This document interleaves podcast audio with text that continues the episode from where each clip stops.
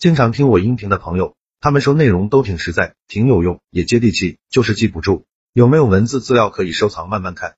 为了方便大家，我刚开了一个微信公众号，名字就叫做说话细节。公众号计划更新一千个口才情商技巧，非常值得反复阅读。现在已经更新一百多条了。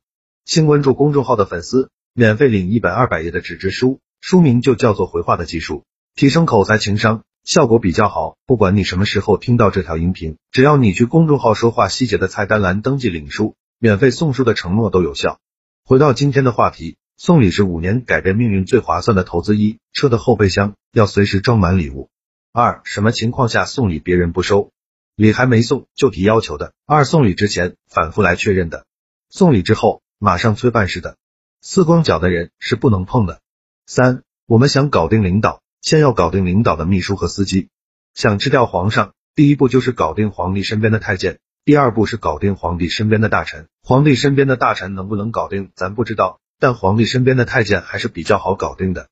咱搞定了皇帝身边的太监，知道了皇帝是生理需求和精神需求，自然知道怎么跟皇帝打交道了。所有的突破口都是从小人物开始的。四，滴水不进的领导不要送，这样的人看不惯送礼行为。五求人办事一定要先送礼，别人可以不收，但你不能不送。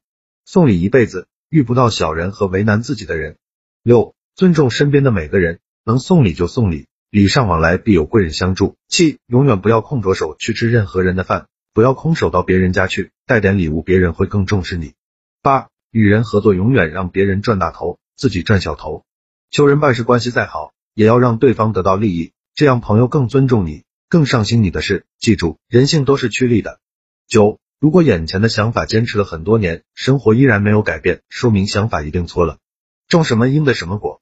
十，送礼这种事，是非经过不知难。年轻人不信这一套，有过经历的人都非常认可送礼。人呐，都是渐渐的长大。十一，送票子的时候一定要说，这事儿麻烦您了，成不成没关系，交个朋友，或者说您帮我办事，也要求人买东西。我不知道买什么，麻烦您，谢谢您。这话一说，这事儿就容易成。十二，送礼只送能最快变现的东西，不能变现的一律不送。主要是如果人家不收，我们还难退掉，这个钱就瞎了。做事还要考虑后果和风险。十三，送礼绝对不能越级，谁离你最近就送谁的礼。十四，送礼不要强塞硬塞，职场送礼，如果对方不愿意收，也许是清高，也许有什么难处，见好就收。